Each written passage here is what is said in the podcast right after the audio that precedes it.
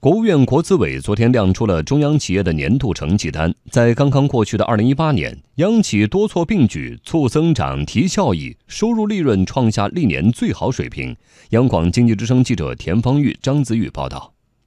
国资委秘书长、新闻发言人彭华岗介绍。去年央企的利润创出历史最高水平，主要经营指标出现了两位数的增长。二零一八年，中央企业累计实现营业收入是二十九点一万亿元，同比增长百分之十点一；实现利润一点七万亿元，同比增长百分之十六点七；实现净利润一点二万亿元，同比增长百分之十五点七。归属母公司所有者的净利润呢是六千一百点一亿元。同比增长百分之十七点六。在经济下行的压力下，央企创出历史最高的利润水平，并不是偶然。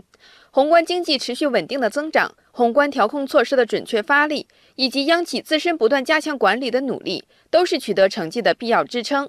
而在成绩之外，社会效益也是央企发展质量的重要体现。从提速降费到降低定价，央企去年的社会贡献是看得见、摸得着的。彭华岗说：“二零一八年。”中央企业上交税费总额是二点二万亿元，同比增长百分之五点七。中国电信、中国联通、中国移动提前超额完成提速降费的专项任务，全年累计让利超过一千二百亿元。国家电网、南方电网落实降电价政策，中国华能、中国华电等发电企业提高市场化交易份额，全年共降低社会用电成本超过一千六百亿元。二零一八年在国企改革进程当中是重要的一年，顶层设计的完善、具体措施的推进、国有资本投资运营公司试点的推进、国企工资总额形成和分配制度改革的深入，让我们看到了改革给国企央企发展带来的全新活力。今年改革还将继续推进。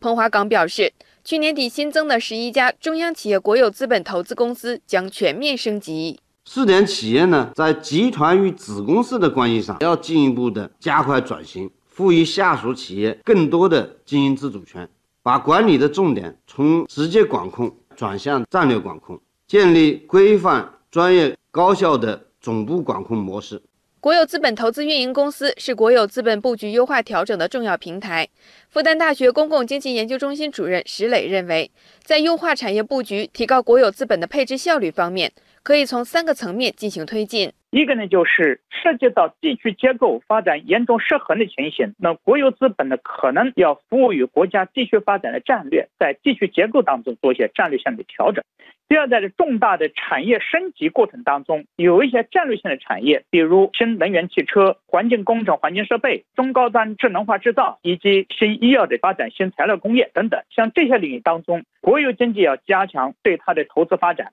就是原来的国有资本可能在某些行业当中，这个行业呢，可能有一些产业事实上已经没有多大发展的空间了。那我们怎么能够把这个资本通过有效的配置来改善资源配置的效率？第三个层次，当我们管资本的时候，实际上我们释放了更大的空间，让社会资本也可以参与过去有国有企业垄断的这些行业，这样就把社会资本跟国有企业借助于资产行业布局的调整，能够真正一体化。记者从国资委了解到，除了加快改组组建国有资本投资运营公司之外，今年国企改革的重点任务还包括。加快实现从管企业向管资本转变，积极推进混合所有制和股权多样化改革，加快完善市场化经营机制，深入推进中国特色现代国有企业制度的建设，深入推进综合性改革，把前期各项改革试点形成的经验综合复制推广，增强改革的系统性、整体性、协同性，形成政策合力和综合效应。